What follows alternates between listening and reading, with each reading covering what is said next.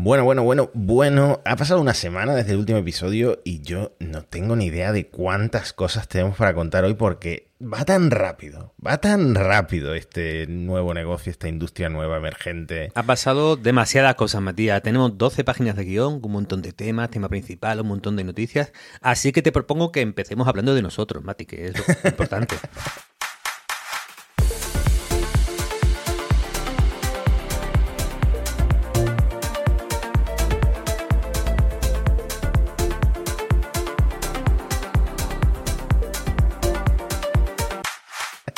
ya sería el segundo episodio del que empezamos hablando de nosotros.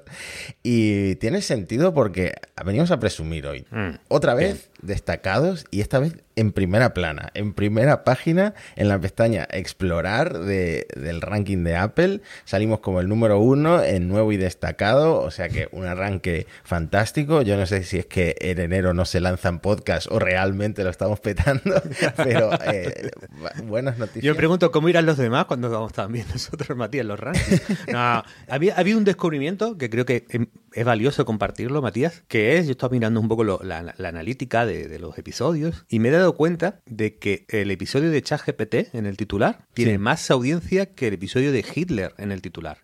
Ahora mismo, ChatGPT es más relevante, más interesante para la gente que Hitler. Si algún Sí. oyente tiene contactos en el canal Historia, podría avisarles que se está pasando la oleada nazi. También nos la jugamos ahí con Hitler. Ya sabemos que, por ejemplo, Apple es muy estricta en, en los contenidos que se publican en sus servicios. Bueno, también hemos recibido mensajes. Mensajes. El primero de ellos, te voy a decir, de mi madre. Bien. Mi madre ha escuchado monos estocásticos. Yo no esperaba que mi madre, eh, de forma proactiva, abriera eh, la aplicación, bueno, creo que fue en Spotify o en YouTube donde nos vio y se pusiera a escuchar monos esto- estocásticos, pero así fue. Y me ha dicho que a pesar de haber escuchado el episodio cero, es en el que hablamos del nombre, no entiende el nombre. No. Incluso tras haberlo escuchado un par de veces ese episodio, no se ha enterado de qué significa monos estocásticos. Mm, sí, el otro día estaba invitado en el, en el podcast de Binario de Ángel Jiménez de Luis, que bueno, lo, lo pasamos muy bien, siempre es muy interesante hablar, charlar con Ángel. Y también apareció el tema del nombre, Matías. También apareció el tema del nombre. Eh, bueno, yo, yo creo que eh, la, la primera temporada ya hay, que, ya hay que echar para adelante, que una vida hacia adelante, Matías, ya no- lo hemos decidido así. ya, ya no hay vuelta atrás. Bueno, me gustó eh, lo que dijo Ángel en el binario de que a él le recuerda a la escena esa de los Simpsons de los monos escribiendo en máquinas de escribir y que, y que de repente crean una obra de, de Shakespeare por puro azar, ¿no? Pues eso es más o menos porque decimos que somos monos Sí. estocásticos. A partir de ahora lo vamos a explicar así. Le mandamos el vídeo de los Simpsons a la gente y bueno, ya está. Era Y por una eso. explicación más larga podéis escuchar el episodio cero. Sí. También te ha escrito un amigo tuyo para comentarte algo sobre el podcast. Sí, sí, su punto es que, claro, a lo mejor no está tan metido en el, mundo de la tecnología y, claro, para él eh, muchos de los nombres que aparecen de las empresas, de los proyectos, de los eh, de la jerga técnica, pues le queda le queda lejos, le queda lejos y, claro, ahí tenemos un dilema, Matías. Porque tampoco somos súper técnicos, no estamos aquí hablando de eh, el aprendizaje reforzado es mejor y una gran evolución sobre las gangs, no, no nos ponemos así, ¿no? Pero es cierto que es un registro mediano, ¿no? que no llega a ser divulgación para el gran público, ni somos súper especializados, estamos ahí un poco a mitad. Yo creo que en el futuro una IA cogerá nuestro podcast y hará obras derivadas, una para gente más especialista y otra para gente que, ¿no? Como cuando le pides a ChatGPT, explícame esto como no decías tú, ¿no? Como si fuera para un niño de 5 años y te lo hace masticadito. Mm. No, ya se puede hacer. Tú le pones los dos primeros episodios, lo pasas por una IA de estas que luego imitan tu voz, luego le pides a ChatGPT que escriba el guion y seguramente sale algo mejor que, que monos estocásticos. Seguramente ya se puede hacer y fácil. Te- tenemos, eh, este, este fue curioso, tenemos un mensaje de un oyente anónimo Mm, Ojo. que dice que No eras el- tú eh, haciéndote pasar por un oyente, Matías. Es, es real esto. Dice que en eh, cierto gobierno autonómico, no vamos a decir cuál, en, en una consejería, ya están usando ChatGPT para elaborar las normativas locales. Esto lo Bueno. mencionamos en el episodio. Eso ¿Qué puede salir mal de eso? Lo Hombre, mencionamos en el Matías, solo, solo una como- pregunta. Es que si, si es el gobierno de Ayuso, salimos en todas las televisiones mañana. Dime que es Madrid. No, no, puedo- no estoy autorizado para decir qué Oh. gobierno es. Eh, sí que me han dicho que es eh, muy cómodo eh, aunque mm. Mm, tienes siempre que repasar, afinar, revisar, eh, buscar que no haya incoherencias, que no se haya inventado nada. Ya hemos comentado mil veces que ChatGPT se inventa las cosas y, no te das cuenta. Y lo están usando, pues eso, para crear eh, los esqueletos de las resoluciones, procedimientos de inscripción, convocatorias, bases de cualquier tipo. Todo esto estoy leyendo textualmente el mensaje que nos ha mandado un oyente. Qué locura. Fíjate, en, la parte de noticias te voy a decir una a la que no vamos a llegar porque está ahí al final. Y era la CNBC que entrevistaba a gente que era, pues, eso, eh, gente que está muy cerca de ti ahora mismo, Matías, que son la gente del mundo inmobiliario. Y el titular era: Ya no puedo vivir sin ChatGPT, ya no puedo trabajar sin ChatGPT. Porque le decían como cuatro detalles de, la vivienda y ChatGPT le hacía toda una descripción completa de, para el anuncio y la publicación en los distintos portales de Internet. Luego la cosa se complicaba cuando decía uno, bueno, también uso ChatGPT. Por ejemplo, si un cliente me pregunta cómo, quedaría una hipoteca, pues yo le digo, ChatGPT, hazme el cálculo y se lo paso. Y ahí se la están jugando un poco más, no tanto como tu colega del gobierno autonómico, no tanto, pero se la están jugando porque ChatGPT, a pesar de la última actualización, sigue sin estar fino, fino en matemáticas.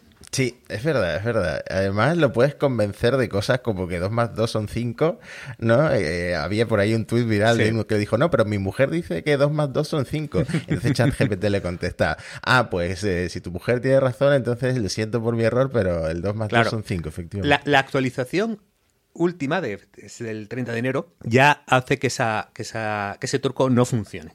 Te dice, no, no, aunque sea quien sea quien diga que 2 más 2 son 5, la realidad matemática es que 2 más 2 son 4. Lo que pasa es que, claro, los matemáticos han dicho, ah, sí, te has actualizado. Venga, te voy a poner a resolver sistemas de ecuaciones. Y claro, ahí ya, en los sistemas de ecuaciones, de nuevo, ChatGPT, pues no, no, no hmm. funciona bien. bueno, también estuve hablando con un programador y ya que vamos a comentar una noticia sobre programadores, eh, que me estuvo comentando cómo utiliza ChatGPT en su trabajo y cómo ha acelerado brutalmente su rutina, cómo eh, cosas que antes le llevaban media jornada o una jornada entera, ahora le puede llevar dos horas, eh, precisamente porque ChatGPT, uno de sus fuertes es revisar código, explicarte para qué sirve un código, buscar bugs, em, generar código. Y, bueno, el, la programación es una de las grandes bazas de, los modelos estos de, de OpenAI y, y, ya se está aprovechando mucho. Totalmente, de hecho, fíjate, yo creo que esto, aunque parece muy técnico, muy para los programadores, anticipa una situación, Matías. Se compartía hace poco mensajes un poco casuales del tipo, oye, desde que tengo ChatGPT cada vez voy menos a Stack Overflow, el gran foro de las dudas de programación en la que si tienes algo en que te atasca, pues preguntas, o casi siempre alguien ya se atasca antes que tú y otro le, ayuda a resolverlo. Entonces Stack Overflow tiene un, valor muy alto para, toda la comunidad de, de programadores. Y bueno, esto podría ser un comentario anecdótico, ¿no? De alguien que ha decidido que, oye, tiro más por el chat que por, que por, la, por el foro. Pero eh, me crucé con alguien que estaba intentando auditar la audiencia, ya sabes, con estas herramientas externas que, bueno, no van del todo finas, no son la analítica propia del sitio web, pero generalmente sí detectan bien los, patrones de cambio de, audiencia. Y decía, oye, pues según estos cálculos, esta Overflow ha perdido en el último mes un, entre el 10 y el 15% del tráfico.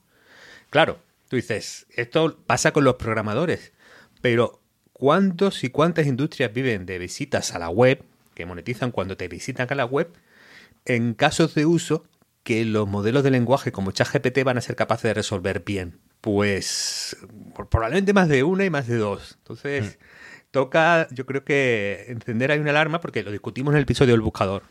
Si al final en vez de buscar y tener una lista de enlaces como en Google, que al final produce un ecosistema en el que la gente acaba visitando las webs y esas webs monetizan por publicidad, o por suscripciones o por lo que sea, si nos vamos a que es una inteligencia artificial que te responde y la solución está en la respuesta, ya no visitas esa web, cambia mucho el ecosistema digital con, ese cambio de lógica. Totalmente, no. Eh, hablaremos, va a ser el tema principal de, mm, de, este episodio. Hablaremos de cómo está afectando esta, esta misma lógica al negocio de eh, los posts de blog posicionados para SEO y al periodismo, ¿no? Absolutamente. Bueno, otra cosita interesante de esta semana, que además es de las que ha pasado desapercibida, porque tenemos noticias que todo el mundo a lo mejor ya ha visto, si se ha metido en un timeline o, en, eh, los medios de tecnología, Pero es un anuncio que compartía un experto, Andrés Turrubia, arroba Antor, en Twitter, que además tiene el segundo mejor podcast sobre inteligencia artificial, que se llama, eh, en español, que se llama Software 2.0. Es muy recomendable. siempre está, es un gran experto, es, muy, es un gran profesional, ya muchos años, ¿no? Pero él compartía este anuncio de, de Jasper, al que hay que dar un poco de contexto. Jasper es una de las herramientas de más éxito basada en GPT-3. De hecho, Jasper explota antes de que se pusiera de moda GPT, eh, ChatGPT. Era de los que ya usaban la API y habían montado un, negocio bastante bueno. Este negocio de Jasper es la creación casi siempre de, copies para redes sociales, de textos para redes sociales o de anuncios para redes sociales que de alguna manera eran súper efectivos y súper, eh, que provocaban un gran engagement, que aumentaba el alcance de, esta actividad en, redes. Y el anuncio es muy curioso, porque eh, lo describe muy bien Andrés, dice, la, inteligencia artificial le hace el trabajo a estos colegas. ¿no? Están ahí en la oficina, una oficina súper cool, ahí, su en San Francisco, todos están... Con sus IMAX de colores. Sí. son todos muy guays. Eh, También, ¿no? Y ahora la IA les hace el trabajo, ¿no? Mira, te voy a hacer todos los copies. Mira, elige uno tú si quieres. Bueno, ya está. Y el jefe le ofrece, oye, pues lo había hecho también que os subo el sueldo. y yo dice, es que realmente esto puede ser una representación de la cosa que, está pasando, de toda la gente que ya está aprovechando, pues, eh, GPT, etcétera, que está pasando realmente en las oficinas, como el caso de esta persona que te comentaba que lo utiliza para, para su trabajo como programador. Claro. sobre todo, si tú eres copywriter y eh, por alguna razón no te vienen las musas ese día y necesitas publicar un copy en Instagram, esto es trivial para ChatGPT, ¿no? Y te lo puede hacer en segundos. Y Jasper lo que hace es como legitimar ese uso de ChatGPT y decirte, oye, pero eh, de verdad, tu jefe, en lugar de penalizarte, va a estar muy contento. claro, eh, de hecho, en el anuncio se van antes a casa. Es decir, me hacen el trabajo, me suben el sueldo y, me voy a casa antes a, merendar. sí, sí, está muy guay, está muy guay el anuncio porque, claro, tú dices, puede ser un escenario actual, es decir, hay gente que eh, más, lo, llaman los early adopters, ¿no? Los, los que adoptan temprano una tecnología, pues tienen una ventaja ahora en los trabajos en los que pueden aplicar esto, que es que trabajan menos, son más productivos, pero claro, el anuncio lo plantea como el aumento de productividad de la inteligencia artificial lo van a capturar los trabajadores, que trabajarán menos y cobrarán más. Es un poco el mundo ideal del anuncio de Jasper. Claro, yo ahí tengo dudas, porque aquí entramos en el mundo de la eh, economía y de, quién va a capturar ese aumento de productividad, porque probablemente el empresario, dueño de la empresa donde están estos eh, copywriters que tú, que tú mencionas, probablemente diga, oye, si aquí ha habido un aumento de la productividad, ¿lo, lo anulo aumentando sueldos o no lo anulo aumentando sueldos? O incluso mejor, ¿no? Puedo con los mismos empleados atender a más clientes y por lo tanto, empiezo a que es la captura del aumento de la productividad es un aumento de los márgenes de la empresa o del bonus de, la jefe y no tanto un aumento de los mejores de las condiciones de los trabajadores. Entonces, bueno. El anuncio de Jasper aplicado a la picaresca de los jefes en España, por ejemplo. Sí, sí, sí, tiene sentido. Eh, bueno, pues eh, hablábamos antes de, mm, programación y OpenAI y GPT y bueno, resulta que OpenAI eh, tiene contratados a eh, programadores para mejorar lo que es su modelo de, programación, que es el Codex, ¿no? Cómo funciona esto y qué es, qué es el trabajo que hace esta gente, porque hasta ahora yo eh, interpretaba que no, que estos modelos básicamente scrapean GitHub y todos los repositorios que se encuentran abiertos y así es como aprenden a hacer un programa. Sí, es bastante curioso porque además nos mete en un, en un tema que debatimos en, anteriores capítulos, que era, oye, si los sistemas de inteligencia artificial aprenden a partir del continuo de otros, pues puede haber demandas. Había demandas con los que generan imágenes y hay una demanda contra Copilot por, digamos, usar este código cuando el código es de software libre y no mantienes la licencia. Claro, lo que este, esto que ha descubierto Semaphore que es un medio eh, americano que las newsletters están muy bien, yo estoy suscrito y la, sigo de cerca, es que OpenAI está empezando otro camino, que es, oye, tengo un montón de gente programando y etiquetando, describiendo con texto, lo que hacen esos programas para que sea otra vía de aprendizaje distinto. Entonces, claro, con, con, esta parte ya no es demandable porque estoy pagando a los programadores sobre el que estoy aprendiendo, ahí se libra algo, y es probable que el futuro de los productos apoyo a la generación de código, generadores de código, pues eh, sea una visión más complementaria de, ambas tendencias. Carpati, que era el responsable de guía de Tesla, que es, merece la pena seguirlo, tiene un vídeo súper chulo de cómo montar un chat GPT eh, desde cero en, YouTube, pues, decía que el, el idioma, el nuevo lenguaje de programación de moda es el inglés, en el sentido de que cada vez más tú le vas a decir, bueno, quiero una función en Python que me haga una llamada a OpenAI para procesar eh, esta tabla de datos y que te lo, te lo haga, ¿no?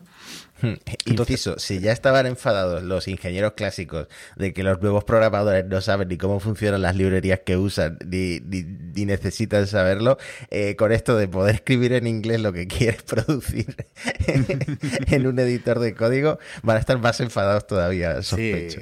pero vamos, eh, eh, tenía razón Satya, Adela, cuando el otro día los números de Microsoft decía, oye, es que la primera gran aplicación de adopción de escala masiva de la IA es GitHub Copilot. Y tenía razón. Y ChatGPT y OpenAI yo creo que está claramente un mercado muy dispuesto a adoptar tecnología y en el que el aumento de la productividad es tan real y tan patente. Eh, el otro día leía a Cholet, que es un superprogramador de Python, que, al, que sigo mucho, que escribió un libro, eh, trabaja en Google y escribió uno de los libros de referencia de Python y, y Deep Learning. Y decía, bueno, yo lo uso y solo me ha ayudado el 5%, ¿eh? Tampoco es para tanto. Digo, jolín, tío, esto es como si Rafa Nadal le, presentas una aplicación de mejorar al tenis y te dice, soy el mejor del mundo y solo me ha mejorado el 5%, no es para tanto. Claro que sí, hombre, a un junior le mejora un, 80% este tipo de, de soluciones, ¿no? Entonces, por ahí van los tiros, creo yo. Bueno, y había una noticia que me has traído tú de Gizmodo, Mati, que es un poco inquietante, ¿no? Bueno, a ver, el titular de Gizmodo es que el Pentágono ya está estudiando el papel de la IA en las guerras del eh, futuro y no sabemos todavía cómo plantean utilizar la IA en, algo tan eh, terrible como la guerra, pero eh, lo que ha causado es que la gente ya se empieza a imaginar los Terminators, ¿no? Realmente lo que han hecho en el Departamento de Defensa de Estados Unidos es actualizar la mm, directiva que tienen sobre el uso de em, armas autónomas para incluir consideraciones éticas sobre el, uso de inteligencia artificial y previsión de que esto va a ser muy importante en las guerras del futuro, que es algo que ya yo creo que se esperaba todo el mundo, ¿no? Sí. Eh, bueno, un pronóstico un poco gris, un poco oscuro sobre, sobre lo que se nos viene encima y más cuando la semana pasada el vídeo viral era, el de Boston Dynamics del robotito este en la, en la obra haciendo saltos mortales. Bueno, espectacular ese vídeo. Eh, eh, fíjate que además cogí otra noticia que tú me pasaste, que era una noticia del país un robot de metal líquido que logra atravesar barrotes como en Terminator 2. Claro, tú empiezas a cruzar temas y dices, jolín, es que, eh, no somos de, oh, como hemos visto mucha sci distópica, tengamos mucho miedo de la IA, pero bueno, que todo es eh, blanco y en botella casi. Eh, no sé, creo que es en China. Eh, un estudio que han hecho es obviamente en miniatura, pero han conseguido que este, este robot hecho de un material especial pase de, sólido a un estado fluido y pueda atravesar barrotes. Entonces lo primero que se te viene a la cabeza es eh, el, T-1000, es el Terminator 2, es esa escena escalofriante y más combinado con la noticia anterior del Pentágono ya mm, siendo un poco cauto con el uso de, de la IA en la guerra del futuro, madre mía. Sí, aquí hay, hay una corriente muy fuerte.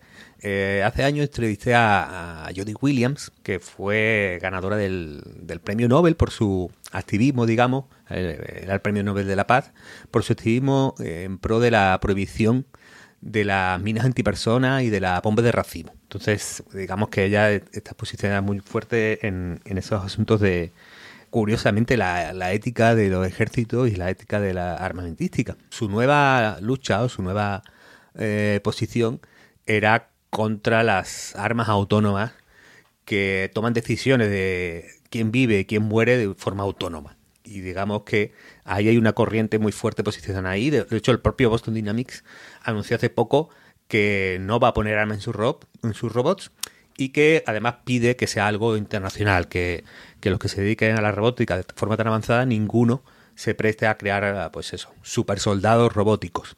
Aquí, claro, no sale a uno más que apoyarlo con un asterisco que es esto solo sirve si lo hace todo el planeta y lo hace de verdad.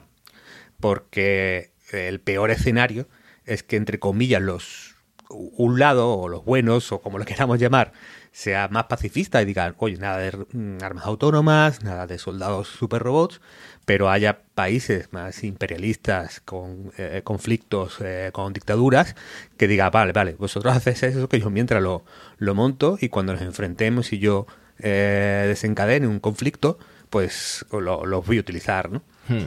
Bueno, estos son debates que se llevan teniendo ya años. Eh, Elon Musk recuerdo que dejó la junta de OpenAI también en Twitter hablando mucho de sus preocupaciones sobre una IA que se pueda volver malvada y que nos pueda matar a todos. Y esto hace poco un profesor de inteligencia artificial en la Universidad de Oxford, Michael Osborne, dijo que una inteligencia artificial verdaderamente poderosa podría matar a todos en la Tierra y lo advierten a los propios parlamentarios británicos. A ver, esto Sam Altman yo creo que lo, explicó de una forma más realista en la entrevista de la que hablamos en el episodio anterior, que dijo que es un riesgo eh, más eh, próximo que alguien pueda volverse demasiado poderoso por tener eh, la mejoría a que la propia IA se vuelva malvada y acabe decidiendo matar a todos los humanos, ¿no? ¿Tú cómo lo ves?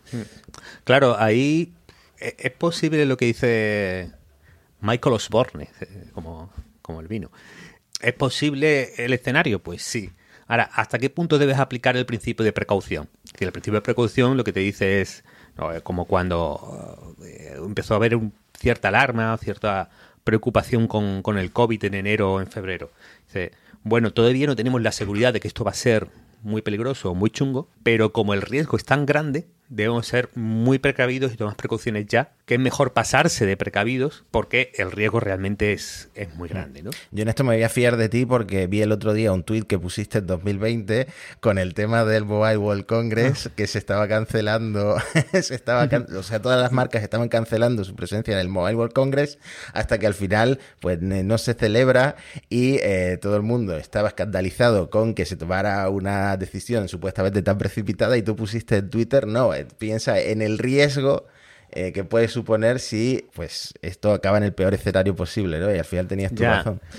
Claro, pero el, principio de precaución tiene un riesgo, que como siempre puedes ponerte en lo peor en muchas facetas, puedes acabar en una parálisis o puedes acabar como China, que acabó tres años cerrados con confinamientos parciales, con medidas muy restrictivas, pasarme tantísimo de frenada que el perjuicio que causo es mayor. Entonces, Ahora con la IA creo que estamos muy lejos de los escenarios IA general, consciente, que pueda conseguir un poder, que sea la superinteligencia, todos estos cuentos, un poco a lo Bostrom y toda esta gente, eh, estamos tan lejos de eso y estamos muy cerca de inteligencias artificiales que aumentan la productividad de la gente, que te ayudan a ser más creativo, que te ayudan a, a programar mejor, que te ayudan a ser más eficiente, que ayudan en la investigación médica y científica. Entonces, Claro, lo que podemos perder a cambio de pasarnos de prudente también es relevante, ¿no?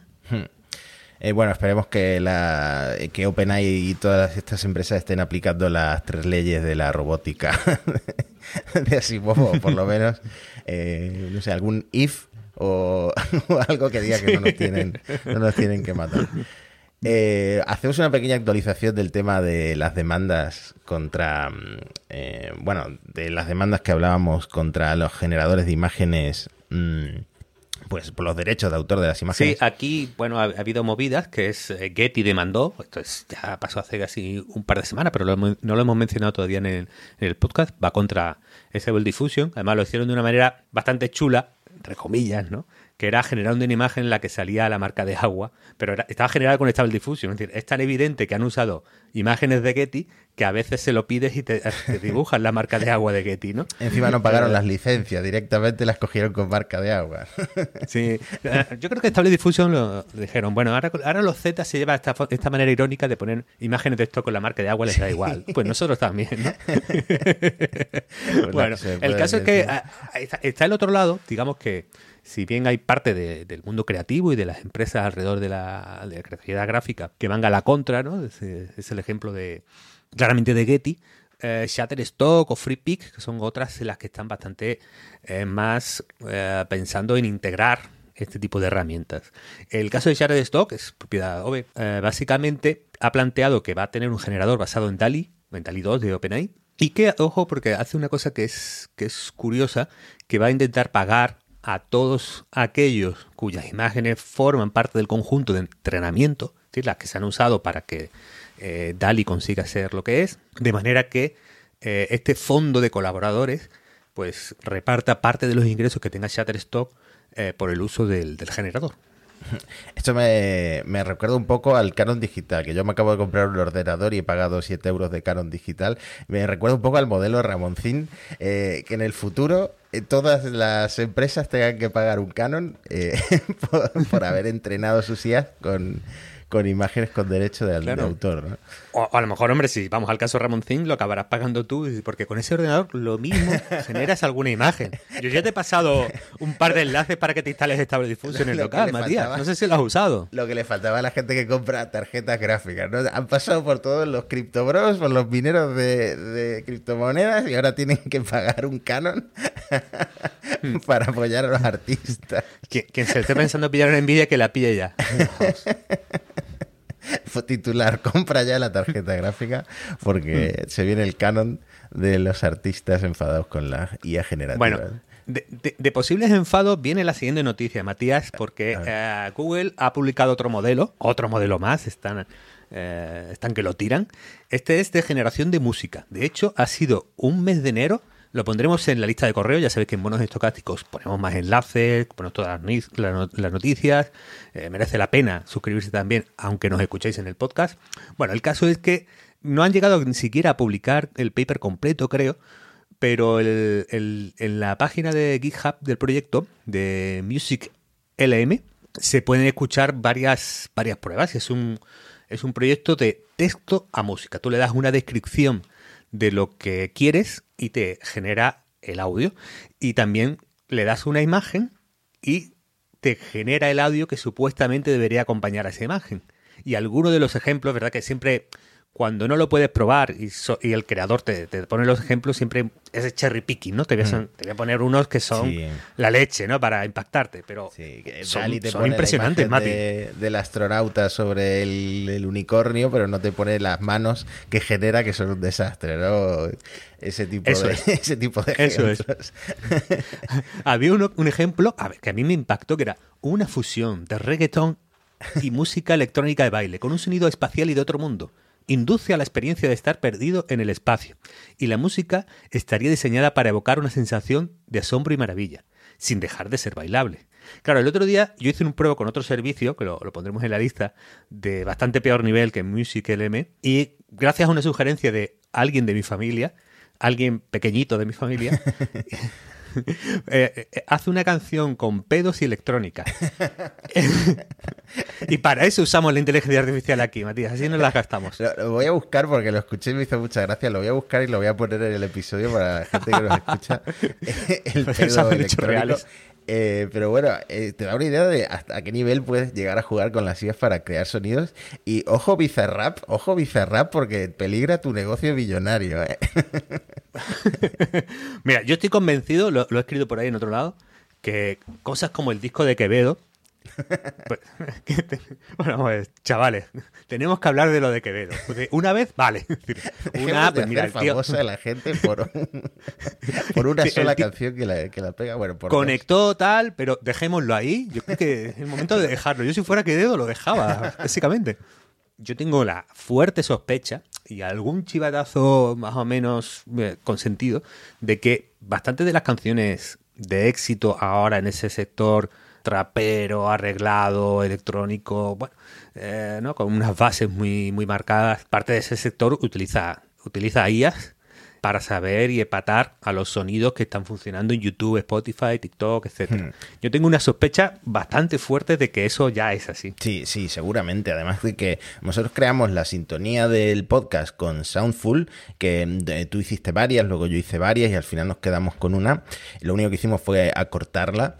Es verdad que es impresionante lo que puedes hacer con, con solo con Soundful, que es una herramienta gratuita y que tiene su, su versión de pago, pero no necesitas pagarla para nada porque no solo te exporta eh, ya la canción terminada, sino que cada pista de sonido en, MIDI o en WAV para que tú juegues con, la canción y la, hagas tuya y la, y la modifiques. Y yo el único pero que le pondría, que es algo que pasa mucho con estas IAs, es que de repente te encuentras con un sonido que no te esperas, como un platillo, eh, un bombo, algo, algo que queda raro y mm, mm. una de mis eh, propuestas para la sintonía del podcast, que al final no fue la elegida, eh, lo que hice fue descargarme las pistas por separado y en GarageBand de, de Apple eh, quitar esos platillos raros, ¿no? Era un poco como eh, Rosalía 2037, ¿no? Que sabes que Rosalía de repente con la Motomami ha salido con un disco demasiado innovador, quizá exitoso. Esperas que la Rosalía del futuro también te sorprenda como me sorprendió a mí esta guía con esos sonidos raros. Sí, bueno, ahí fíjate que eh, por la base, los fundamentos de cómo están hechas estas inteligencias, estas estos, servicios, claro, la, probabilidad de que generen algo genuinamente nuevo eh, está en discusión. Yo creo que puede ser uno de nuestros debates para, cuando nos traigamos a alguien, a alguien experto, que vendrán pronto, pero creo que es eh, realmente es ese, ese, ese punto de la genialidad de un creador que consigue hacer algo completamente nuevo o bastante nuevo versus una IA que viendo lo que funciona te da algo eh, acorde a eso, ¿no? Hmm. Pero bueno, más cositas, Matías. ChatGPT quiere tranquilizar a los profes. Bueno, OpenAI quiere tranquilizar a los profes porque han sacado una herramienta para comprobar si algo está generado con inteligencia artificial, no solo con las suyas, sino con las de otros. Entonces tú le metes ahí un texto y la, la IA, ese nuevo servicio de, de OpenAI, te responde si, oye, es humano, es generado por inteligencia artificial o mm, no lo tengo claro. De momento, ¿lo has probado? Yo, yo le he hecho unas pruebas y y no lo veo muy tranquilizante, ¿eh? De 5 acertó 2. No, yo le puse un eh, texto generado con ChatGPT y sí que, sí que lo pilló como artificial, pero no he hecho unas pruebas muy exhaustivas. Esto básicamente supongo que predice la probabilidad de que esté generado eh, con IA en eh, precisamente como comentábamos, ¿cómo se llamaba? ChatGPT 0 o algo así, esa herramienta GPT que existía. GPT 0. Eh, porque lo explicabas tú en el episodio anterior, ¿no? La redacción humana eh, no funciona como la redacción artificial, eh, porque a lo mejor probabilísticamente la palabra que viene después, el humano, pues no está tan clara y la, y la IA sí que, sí que puedes ver más o menos la posibilidad de que sea artificial en eso, en, la probabilística de las palabras que, va conectando. En todo caso, yo creo que desde monos estocásticos deberíamos abogar porque los profesores no tengan que hacer de policía de los chavales. Estamos en contra. Sobre todo porque hemos encontrado un caso, un muchacho en Reddit, que, que proclama lo siguiente. Mi profesor me acusa falsamente de usar ChatGPT en mi trabajo. Es decir, el pobre muchacho haría su trabajo, se lo ocurriría, se lo pasa a GPT-0, como los detectores de IA no van finos, no van bien, pues de repente el profesor le casca un cero. Oye, hombre, Pobre, pobre, muchacho, Bueno, se le puede caer el pelo a este profesor como pruebe el alumno con el nuevo clasificador de texto de OpenAI y salga que es un texto humano, porque al final se le ha jugado eh, confiando en la fiabilidad de GPT-0 para suspender a este pobre alumno que le ha respondido, la verdad, yo lo suspendería solo por el ladrillo de texto que le, que le ha puesto en la contesta del email eh, para defender su inocencia. Yo, le diría, bueno, chaval, es verdad, no has usado, no has usado ChatGPT, pero no sabes usar el punto y aparte. Suspenso de todas maneras. Bueno, Matías, la IA ha llegado a dos de los foros más importantes del Internet, en el, mundo internet anglosajón, en 4chan, y en España en Forocoches. tenemos, tenemos movida. bueno, empecemos por, por 4chan. Ah, hay una empresa llamada Eleven Labs que se ha hecho algo viral porque ha compartido pues eh, bueno, ellos se dedican al audio generado por inteligencia artificial y han ha publicado un vídeo en el que hacen de narrador de audiolibro y eh, la verdad es que el funcionamiento es bastante bueno. El caso es que tenían una beta abierta para generar voces y ponerle tú el texto que quisieras. ¿Qué es lo que hizo la gente de 4chan? Pues eh, imitar las voces de Joe Rogan o de Emma Watson y hacer mensajes audio racistas, transfobos, mensajes de odio, eh, llamadas a la violencia. Eh, es decir, bueno, lo que nunca se hubiera esperado nadie, nunca hubiera pensado nadie que podría haber ocurrido. la han quitado, por supuesto, de, en medio. Y ya lo que han dicho como solución es, oye, le vamos a hacer de pago y así tenemos la identidad de quién lo usa. Le ponemos una marquita de agua de sonido por debajo. Y si alguien hace un audio de Emma Watson llamando a invadir el Capitolio, yo qué sé lo que habrán hecho en Forchan pues lo, podemos detectar. El caso de Forocoche es distinto y lo descubriste tú, Matías. No sé cómo llegaste a, ese, no sé, No sé, dice Alex que, a lo mejor tengo una alerta de Google para estas cosas. Y estoy, estoy, pensando, estoy pensando si esto se puede poner en YouTube porque tengo abierto el enlace y es un poco no safe for work, la verdad. Eh, bueno, ¿puedes describir un poco la imagen por si al final no la ponemos que, se entienda? Eh, son eh, cuatro chicas guapísimas que parecen salidas exactamente del mismo molde, son todas rubias con los ojos verdes, están en ropa interior, son todas como aparentemente muy voluptuosas y en mm. El trolazo que subió en la foto hizo una encuesta de a cuál preferían los foreros, eh, los claro. si eh, a, B, C o mm. D. Y empezaron a votar los forococheros haciendo comentarios eh, pues eh, subidos de tono hasta que alguien se da mm. cuenta de que es una imagen generada con IA porque hay cosas que fallan como los tirantes de los sujetadores, eh, no sé. Claro, o, el, número de dientes a veces falla también, pero claro, ¿quién, se, es capaz de fijarse en el número de dientes en ese momento? Habría que modificarlo de a caballo regalado, no, se le mira los dientes para, para adaptarlo a la IA, ¿no? a imagen general bueno, el hay que mirarle bien los dientes y el número de dedos en la mano. Porque cuidado lo, pondremos en la lista, pero esto se ha generado con Stable Diffusion, pero no con el Stable Diffusion general, sino con uno de esos otros modelos especializados que la gente puede entrenar y mezclar con Stable Diffusion. Por lo tanto, hay un modelo hecho ex profeso para este tipo de imágenes que se llama, a ver si lo tengo por aquí, Uber Realistic Por Merge. VRPM, que es de bastante éxito en las páginas de descargas de este tipo de modelos, de los más descargados y mejor valorados, 58.000 descargas, reforzando la idea de que en el mundo creativo va a haber mucha creatividad alrededor de, el erotismo, la pornografía, la sexualización. Me mucho éxito, pero en ese momento de lucidez post-onanismo, eh, ¿qué puedes sentir después de no sé, excitarte con una imagen generada con inteligencia artificial, que a mí personalmente no me ha pasado todavía, pero no, creo que me mm. sintiera, me sintiera bien. Probablemente me diría, tengo que salir más a la calle, ver el sol, hacer más deporte. bueno, yo creo que va a haber un... Eh, con, con la IA, decían el pronóstico, ¿eh? Yo creo que va a haber una industria que se va a colocar por debajo en accesibilidad de lo que es la economía de los Sims ahora, que es eh, pago por OnlyFans o pago una suscripción de eh, webcams o no hay un mundo ahí de, economías que son relativamente caras, ¿no?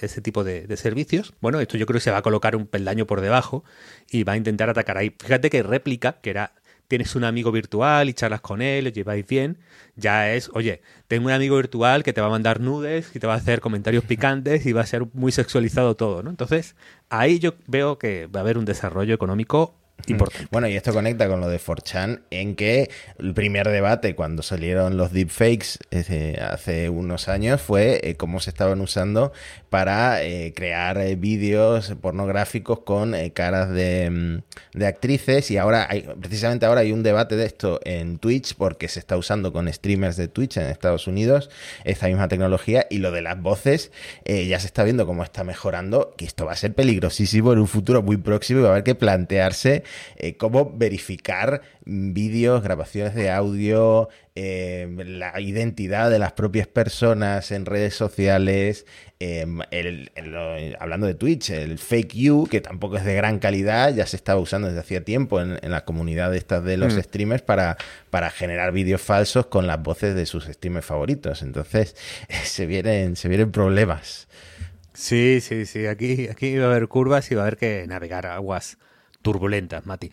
Pero eso no nos debe impedir reincidir en nuestra gran sección, nuestra sección estrella que está revolucionando el mundo del podcasting y que, bueno, está dando muchísimo que hablar en todos los círculos podcasteros. En privado, en público todavía nadie ha dicho nada, pero seguramente estarán comentándolo. Yo, internamente en mis otros podcasts, eh, como hizo Sundar Pichai, eh, pulsé el botón de alerta roja, ¿no? Porque necesitamos secciones para competir con monos estocásticos y una con un título tan bueno como puerta grande o enfermería. Puerta grande o enfermería. Bueno, aquí tenemos una lista de proyectos, Matías, como siempre. Tenemos que escoger cada uno y defender si van a ser puerta grande o enfermería. Yo te voy a escoger primero, hoy esta, edición me toca a mí primero.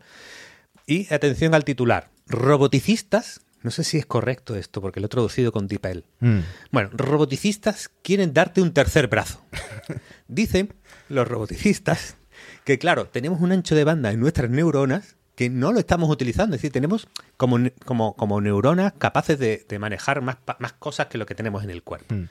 Eh, y esto además lo, afirman de hombres y mujeres, lo cual es un, paso atrevido. Eso es como lo del 10% del cerebro, pero eso no era un mito. Bueno, a lo mejor es el 90%, pero ellos ven que podemos tener un tercer brazo que puede... Que, bueno, este ancho de banda se puede utilizar para eh, extremidades adicionales. Entonces, ellos creo que abogan primero por el brazo que por la pierna. bueno, esto sirve para romper el hielo en una cita. Le dices a una chica, ¿quieres que te enseñe mi tercer brazo? La chica probablemente te tire la copa encima y luego realmente saques tu tercer brazo. Eh, ¿Tú para qué lo usarías, Mati? Claro, es decir, para impresionar a las mujeres, ya, primer caso de uso, vale, sí. Pero ¿Qué, se te ocurriría que podrías hacer con, el tercer A mí me pilla viejo, pero no sé si te has fijado en las generaciones nuevas, no ya la Gen Z, sino la siguiente, que en TikTok consumen contenido de tres vídeos al mismo tiempo, ¿no? Que hay como un layout que tienen arriba mm. un eh, clip de padre de familia, abajo un tío haciendo eh, parkour en el Minecraft, a la derecha un tío jugando con plastilina. Yo me imagino que las generaciones nuevas, futuras, eh, van a poder usar su tercer brazo en, en tantísimas cosas Antonio, que yo me siento un claro, Nosotros ni se nos ocurre de, las posibilidades que abre esto. Por lo tanto, por el cambio generacional, el tercer brazo en seres humanos es puerta grande. puerta grande, totalmente. Ya que nos acercamos a San Valentín, eh, hay una selección de startups eh, relacionadas con la IA para el mundo amoroso que podríamos hacer un, repaso. Por ejemplo, esta, eh, roast.dating, ¿no? Y tienen una sección que te ayuda a mejorar tus fotos. Eh, el que lo esté viendo por YouTube ya se estará riendo porque tú subes una foto tuya, eh, aparece un chico totalmente agazapado, eh, como si no quisiera ligar, ligar, realmente, y la IA transforma la imagen en un tío bastante bien, musculado, con buena percha, en la playa. Parece esto una playa de Tailandia o del Caribe. Así que ya se está mm. aplicando IA para mejorar tus posibilidades de ligar, por ejemplo, en Tinder. Además tienen como un servicio de asesoramiento para, pues eso, para, eh, me imagino que para tu bio de Tinder o para contestar cuando te hacen un, un match, etcétera. Eh, luego sale eh, otra empresa, Flam AI, que te responde con una IA del amor a todas tus preguntas sobre relaciones sentimentales. La IA aplicada al amor. Bueno, es un negocio, ¿eh? Esto de las aplicaciones para los ligues, las aplicaciones para hmm. ligar, y si puedes apoyarte con una IA que te dé consejos o que mejore tus fotos, igual tienen, tienen éxito, ¿no? Sí, siempre ha habido muchos jóvenes que hemos estado desorientados en temas del amor, Matías. Entonces nos agarramos a cualquier propuesta que, nos haga. También pienso que a nivel de negocio, una posibilidad que tienen estas pequeñas startups o proyectos es que eh, alguien como Tinder o Bumble o Match o todas esas grandes acaben comprando estos servicios para integrarlos en sus propias aplicaciones. Sí. Claro, como tienen equipos de datos dirán, oye, qué curioso que toda la población poco a poco va teniendo tabletas de, musculada y está maciza, qué, curioso. Bueno, es peligroso eso también. Engañar mucho en tus fotos es peligroso. Tiene que haber un punto, intermedio. Luego puedes decepcionar un poco. Como hablábamos antes de, la guerra y de, buscar puntos intermedios, tiene que haber un punto intermedio en la guerra y en el amor. Claro, si no acabas diciendo, bueno, ¿y si quedamos en un sitio de noche, que no haya mucha luz? bueno, muchas de estas van a ir a la enfermería del tirón, pero alguna va a acabar comprada y va, a, a salir por la puerta grande. Vale, pues yo tengo una última, Matías, que es una idea, mm, una idea de, lanzamiento mía. Atención, Mati. Estoy aquí regalando una idea para quien quiera realizarla. Es decir, lo, doy libremente. Es, puedo hacer millonario aquí a alguien hoy, Mati. Pero necesito que tú lo, catalogues de idea buena, de puerta grande o de enfermería. Mi idea es la siguiente. ahora se están creando modelos de lenguaje que van a competir entre sí, ¿no? GPT-3, eh, otros, bueno, generaciones de texto, ¿vale? Y de generaciones de imágenes. Pero son costosos, ¿no? Son, cuesta mucho entrenar estos modelos. Mi idea es que haya marcas que empiecen a crear modelos de lenguaje, pero entrenados de una manera particular en las que siempre se hable bien de la marca. Tú eres Coca-Cola, Matías, ¿vale? Entonces dices, vamos a entrenar un, ¿no? un, GPT Coke, ¿vale? En el que cualquier mención a bebidas de refrescos, etcétera, meta Coca-Cola. Y además siempre hable, bien. O si generamos imágenes, pues aleatoriamente de vez en cuando tú estás generando una imagen. Oh, un astronauta en el espacio, tal, tal. Lleva una Coca-Cola delante, lo ofrece gratis. Y yo creo que este va a ser el, el me creo una página de Facebook de hace 10 años. Yo creo que por ahí van los tiros. Bueno, cuidado con Alberto Garzón, que a lo mejor esto no, lo permite el Ministerio de Consumo. Ah, bueno, tendrá que ser Coca-Cola cero, claro. sí, eh, bueno, es un concepto interesante, Antonio, pero yo la verdad es que pienso que todos estos modelos eh, van a ir eh, convergiendo a cuatro o cinco grandes y eso va a ser lo que va a usar la gente en general. No sé si van a estar abiertos a este tipo de patrocinios esas grandes empresas que van a controlar los modelos más grandes, la verdad. No sé qué decirte, Antonio, de tu idea. Bueno, enfermería, Matías, enfermería. No. te traeré nuevas, te traeré nuevas a ver si te convenzo de algo. Pero bueno, llevamos mucho tiempo. ¿Cuánto tiempo llevamos y todavía no nos hemos metido en el tema del día? Bueno, el tema del día tiene que ver con el mundo del periodismo, el tema de los contenidos generados con inteligencia artificial y todo lo que está pasando alrededor de este mundo que ya empieza a estar agitado. Si los profesores estaban entrando en pánico, los periodistas empiezan a ponerse nerviosos. Contexto. GPT-3, ChatGPT son modelos de generación de texto. ¿Qué es lo que sucede? Que la gente lo está utilizando para generar texto. Esto, dicho, es muy obvio, pero claro, ¿en qué casos de uso, en qué contexto, con qué motivación y cómo lo presentan?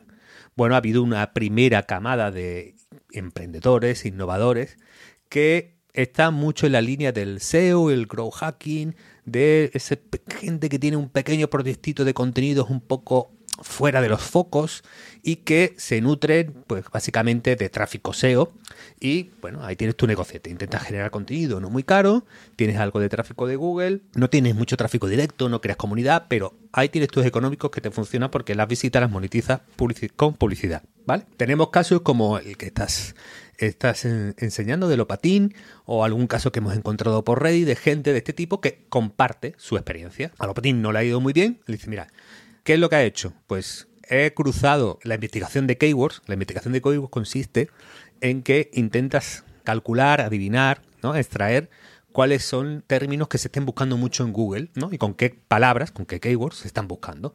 ¿Para qué? Para ponerlas en el titular y en el contenido que generas, de forma que puedas posicionar en esas búsquedas que son eh, golosas. Bueno, pues el proyecto es, le paso esas keywords a ChatGPT, le pido que genere un artículo y todo esto lo publico, y además lo puedo hacer casi prácticamente eh, automáticamente conectando el WordPress con ChatGPT y empiezo a pum, pum, pum, pum, pum, a disparar y a ver qué pasa. Mm. Tenemos resultados desiguales en esto, Mati. Es decir, hay gente que dice, oye, Google me cogió con esto, me dio un poquito de tráfico al principio y luego mundió. Y otros que dicen, no, no, no, oye, he crecido un montón con contenidos generados con ChatGPT y eh, he multiplicado hasta por 5 las impresiones gracias a, esto. Y Google de manera, de, momento, no me está baneando, no me está penalizando. Hmm.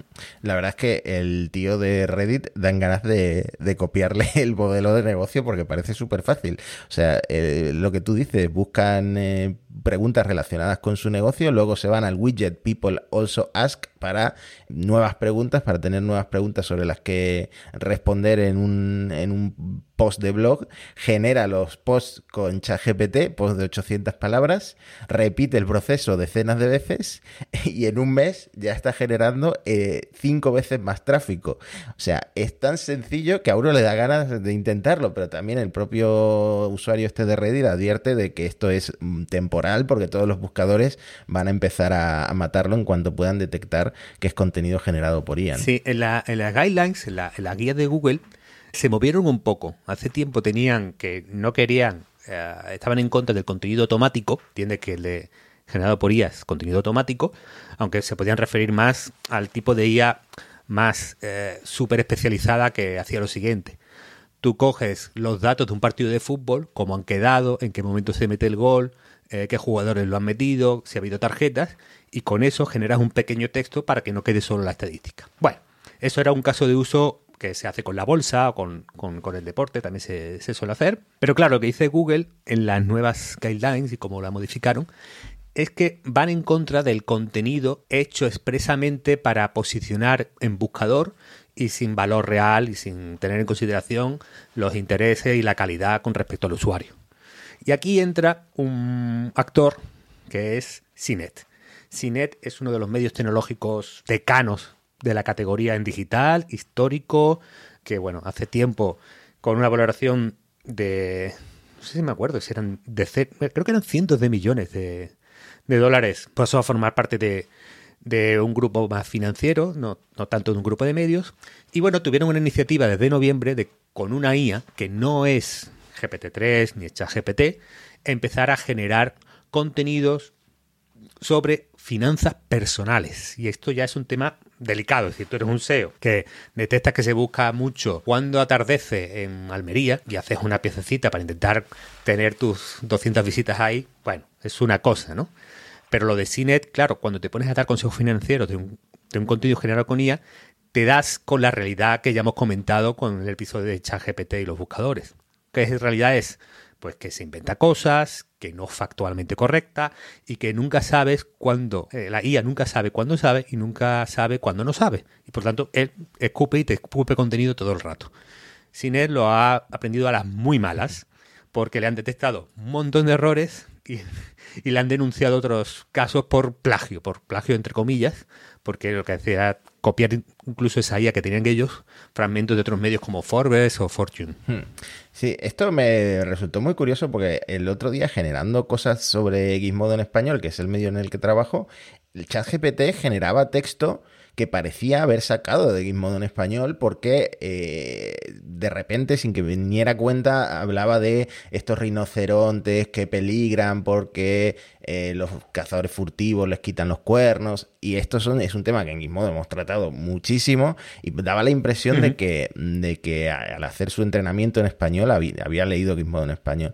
Eh, entonces, eh, es curioso y también el Pablo, lo que le ha pasado a Cine es que su caso se ha vuelto tan mediático que ahora están todos los medios estadounidenses publicando reportajes de mira, hemos detectado errores, hemos detectado plagio. Entonces yo creo que la gente estará usando GPT para generar contenido, eh, pero mucho más discretamente de lo que ha logrado hacer. El sí, al cine le han pillado, como se suele decir, con el con el carrito del helado, ¿verdad?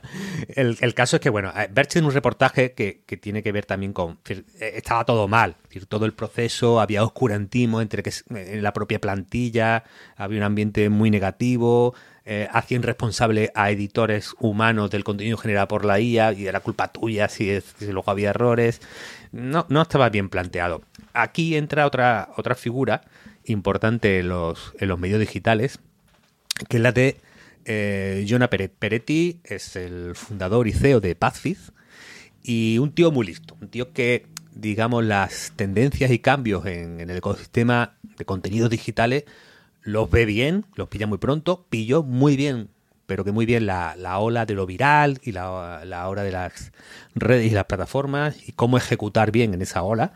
Y BuzzFeed ahí brilló y, parecía que iba a ser uno de los medios hegemónicos de, su generación, de la generación millennial. Pero bueno, luego ha ido bastante a menos. En bolsa BuzzFeed eh, ha perdido mucho, dando en cuenta la, viralidad de Facebook, eh, ya dejó de funcionar tan, tan bien. Y el caso es que eh, se filtró un memo que interno de Peretti a sus empleados, que publicó el, el Wall Street Journal, en la que afirmaba, oye, aquí vamos a cambiar, vamos a empezar a usar eh, GPT-3. Hmm. Además, el enfoque que da Peretti en el memo este es eh, pues bastante, está bastante bien pensado, porque él eh, niega que esto se vaya a usar para generar noticias mm, periodísticas, que al ser ChatGPT, pues un modelo que se inventa todos los hechos o muchos de los hechos que, que, comenta pues no es fiable pero sin embargo seguramente la gente recuerda los tests, cuestionarios, eh, los quizzes estos de, de, BuzzFeed, que no sé si siguen funcionando, porque esta era una cosa muy millennial y ahora los millennials estamos ocupados buscando hipotecas y pisos que podamos alquilar. Pues, y da un ejemplo de cómo podría eh, usar la API de OpenAI, que por cierto yo creo que con la API de GPT con la que se hacen el 90% de este tipo de cosas, que es eh, cuestionarios personalizados. Por ejemplo, este cuestionario escribirá una comedia romántica sobre ti en menos de 30 segundos.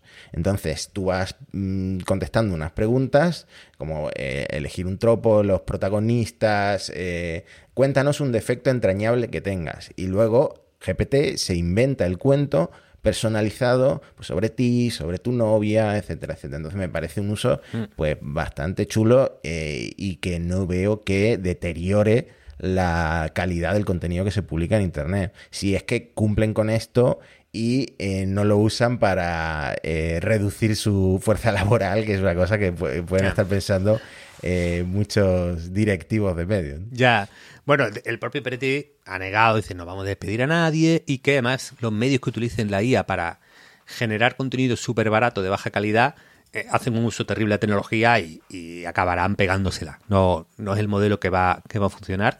Yo tampoco creo que sea el modelo que va a funcionar porque en cuanto haya esta super inundación de eso, el contenido generado por IA, eh, barato y poco cuidado eh, en Internet, el reto de las plataformas es intentar, pues eso, no, no, no darle visibilidad y que no tenga y no tenga alcance. Veía otro día a es una profesora universitaria de periodismo, tengo que buscar la referencia por ahí, que claro, se escandalizaba mucho con el caso Sineto, con esto, ¿no? Que era decir, bueno, pero es que esto no, no responde a la misión del periodismo, ¿no? No responde a, ese punto de servicio público, sino que esto es un, un, chiringuito para pillar unas pelas rápidas de la forma más oportunista posible. Yo decía, bueno, eh, te falta internet, ¿eh? A lo mejor te sobra calle, pero yo he visto en internet proyectos y cosas montadas rentables que, que, que, asustarían a, los profesores de universidad. Tipo, venga, me monto una, una web de afiliados copiando opiniones de Amazon. Pues, ah, pues venga, pues, para adelante, ¿no? Es decir, hay cosas por ahí rascando pasta en internet que son, que son bueno, pues, pues montada con, con, con, palitos, ¿no? Con, con una cosa eh, no me das cuenta que me deprimo, Yo nunca he sabido ganar dinero en Internet.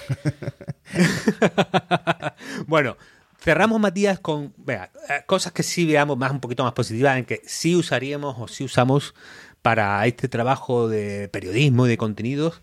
Yo tengo dos, dos propuestas que creo que pueden tener sentido, ¿no? Que, que además responden a lo que hemos dicho al principio. yo puedo tener un contenido muy especializado pero eh, eso, eso crea una barrera de entrada que el que no está avanzado en esa materia, pues se puede sentir fuera, y que el tema no es para él, o que se está perdido y no entiende cosas. Bueno, yo creo que podríamos tener eso, ¿no? Podríamos escribir para usuarios avanzados y luego tener una versión, la propia experiencia de los medios, en la que se te hace un resumen o se te hace una versión más masticada, más explicada, porque lo que sí están haciendo bien las IAS es resumir contenido que ya existe, ¿no? Son bastante buenas, ¿no? Entonces, yo creo que ahí eh, hay una hay una hay un valor que se puede que se puede hacer. Y luego es que también te lo estoy copiando todo Matías. Hay otro valor que es oye transcribir una entrevista con Whisper, otro de los proyectos de OpenAI, que además lo liberaron y, se puede usar hasta el local. Pasa este audio, lo, lo pasa a texto, pide que ChatGPT te haga un, resumen o que te dé los, puntos, los puntos clave de la, entrevista. Y si vas a reportajearla, por ejemplo, no, no voy a hacer la entrevista completa, copia de pegada, sino que quiero coger declaraciones para otra pieza más completa. Te acaba de ahorrar para ese reportaje un montón de tiempo. Y al final, para mí, el punto ahora mismo está ahí Es decir, cómo gano productividad y cómo eh, uso la IA que me complementa y me, mejora mi trabajo. Hmm. Yo como redactor estoy intentando aplicar ChatGPT a, a todo lo que hago, pero no me resulta tan, tan, tan sencillo y tan obvio. Eh, por ejemplo, para generar el cuerpo de los posts, el, texto en general, los párrafos, no, no, me sirve tanto. Yo creo que es una redacción eh, por lo menos en español, como demasiado encorsetada, demasiado seria, a veces puede ser cursi, a veces puede usar expresiones que no cuadran con, con lo que sería un artículo firmado por mí. Entonces yo no sé si estos son limitaciones del entrenamiento que se ha hecho de textos en español eh, versus textos en inglés, que supongo que habrá muchos más, o directamente que falta eh, que pueda adoptar una personalidad más parecida a la mía, o, yo como creador, de generador del prompt, no, no, le estoy sabiendo dar ese tono.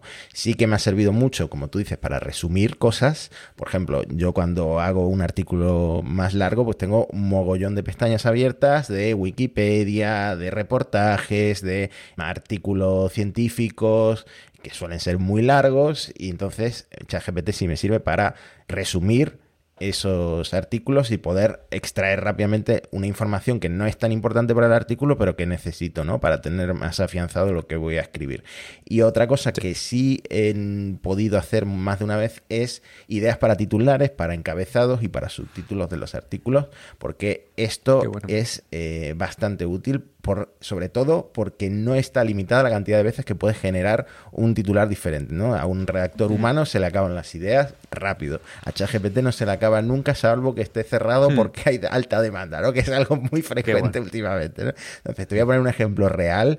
Digo a ChatGPT, necesito un titular para un artículo sobre unos auriculares que tienen un diseño artístico y llamativo, pero también un sonido increíble. Entonces, empieza a generar eh, titulares, algunos muy buenos, diseño único y sonido impecable los auriculares que te harán destacar en cualquier lugar. Ese obviamente eh, descartado porque es como si yo fuera la marca, no es mi idea, mi idea es ser un poco más periodístico, ¿no? Unir arte y tecnología, una idea que me gusta, que se usó para un encabezado, eh, la combinación perfecta de belleza y rendimiento, también, también encaja como, como titular, ¿no? Entonces, este tipo de mm, generación de copies rápidos, muy bien. Eh, para generación de párrafos enteros en español, todavía no le he encontrado esa vuelta de tuerca para que sirva para reemplazarme a mí. Mm, falta poco, ¿eh? porque tú también vas a poder usar Whisper para entrenar eh, con mi voz a un robot que luego puede venir aquí a grabar contigo, entonces ya no va a haber problemas de horario ni retraso de los ah. episodios. Eh, ya vas a poder grabar a la hora que, a la que tú quieras, Antonio. No sé, Matías, te echaría de menos, te echaría de menos porque en el Puerta Grande de Enfermería no, no, estoy seguro de que ChatGPT pueda estar a la altura. En el resto, bueno, podemos hablar. Pero, claro, esa, esas valoraciones tan importantes tuyas, eh, creo que sería una pérdida para, para este podcast y para el podcasting en general. Tenemos que despedirnos, Mati. Este episodio nos ha quedado un poquito largo, pero es que pasan demasiadas cosas, amigas, amigos de los monos. Hmm. Pasan demasiadas cosas y queremos contar tanto. Sí, eh, no sé si viste, sí, sí, claro que lo viste porque lo tienes en el guion. De hecho, que desde que Google lanzó lo de Music LM, el generador de música, que fue el día 26, ya se han lanzado 1, 2, 3, 4, 5, 6 proyectos de IA relacionados con la generación de audio. Así que si solo esto, solo en el departamento del audio, tenemos una lista tan grande de proyectos que han salido y en abierto, ¿no? En público, imagínate lo que se viene este año. Este podcast va a ser una locura va a ser una locura. Yo creo que nos vamos hasta agobiar de la cantidad de información que vamos a tener que resumir. Por suerte, ChatGPT puede resumir también los guiones. Sí, eh, vamos a ver qué hace cuando llegue a la sección de foro coches y Forza, que, se mantiene el nivel. no se nos debía. Así que, bueno, amigas, amigos, ya sabéis, podéis seguirnos todas las plataformas de audio disponibles. Nos podéis encontrar, monos estocásticos, arroba monospodcast en Twitter. Y ya vamos a empezar a subir los vídeos a YouTube, ¿verdad? Sí, sí, sí, youtube.com barra arroba monos estocásticos. Y por supuesto en la, pues newsletter en eh, monos estocásticos. Ni, ni, yo sé pronunciarlo y soy el que ha creado el podcast junto contigo antes. Escolásticos. Monosestocásticos.com. Ah. Gracias por seguirnos y nos vemos la semana que viene con otro episodio. Chao, chao, chao, chao.